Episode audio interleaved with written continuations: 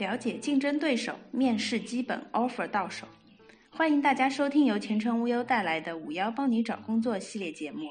大家好，我是美美，我是小南。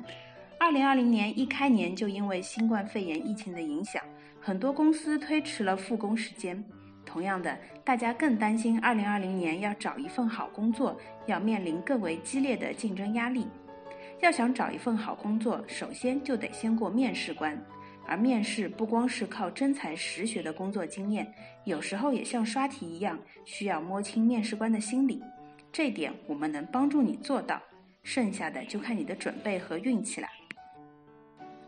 以下这几招不能百分百保证面试成功，但照着做，很可能赢得面试官的好感度和接纳度，将会大大提高面试的成功率。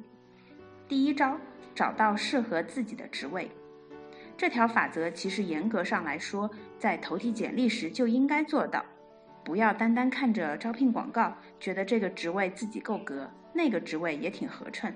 把自己的工作经历和学历背景摊在面前，对照着招聘广告，看看达到了多少要求。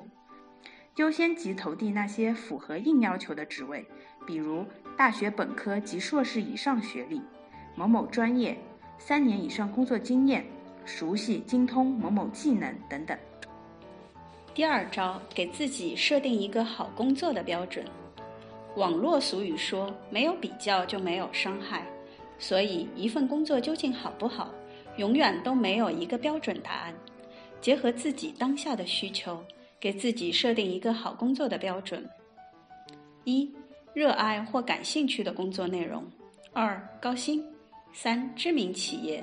四、朝阳产业；五、令人愉悦的公司文化和工作氛围；六、良好的公司梯队建设和培训机会；七、工作稳定；八、工作压力不大；九、公司离家近；十、上司和同事关系融洽。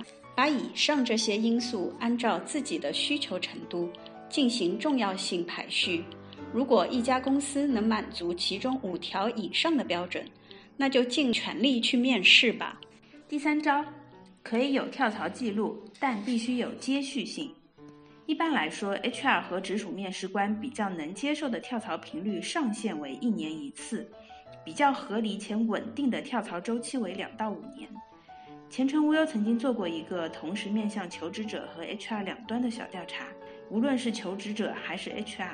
都认为三到五年的跳槽期是一个黄金周期，工作三到五年后，能够比较深入地掌握了岗位技能，又对所处的行业有了比较全面的了解，并且积累了一定的人脉，是最佳跳槽周期。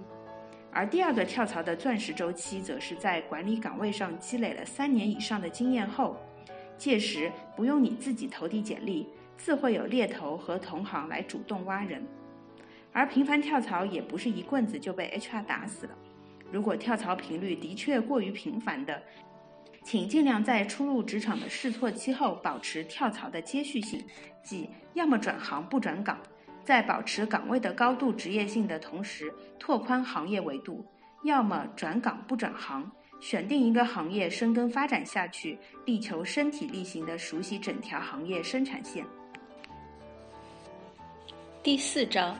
了解应聘公司，更要了解竞争对手。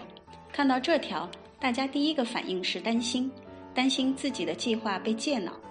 这里所说的准备做个工作计划，并不是一定要写个详尽的工作计划，而是针对自己所应聘的岗位，对这个岗位的工作内容有个大致的了解，结合自己的相关工作经历，试想一下面试官会提些什么问题。紧密地结合招聘要求，对岗位做一个大致的工作规划，不需要有非常详尽的想法，因为毕竟还未真正接触走上这个岗位。但至少要对公司的业务、该岗位的工作内容有个比较全面的了解，对自己将来的工作有所认识。在这里教大家一个小窍门：除了关注应聘公司，也应当关注一下公司最主要的竞争对手。如果能对竞争对手的策略有大致的把握，并能有所建议，即便是不甚成熟的想法，公司也会感受到您的认真态度和诚意，对您刮目相看。本期节目到此结束，感谢收听，我们下期再见。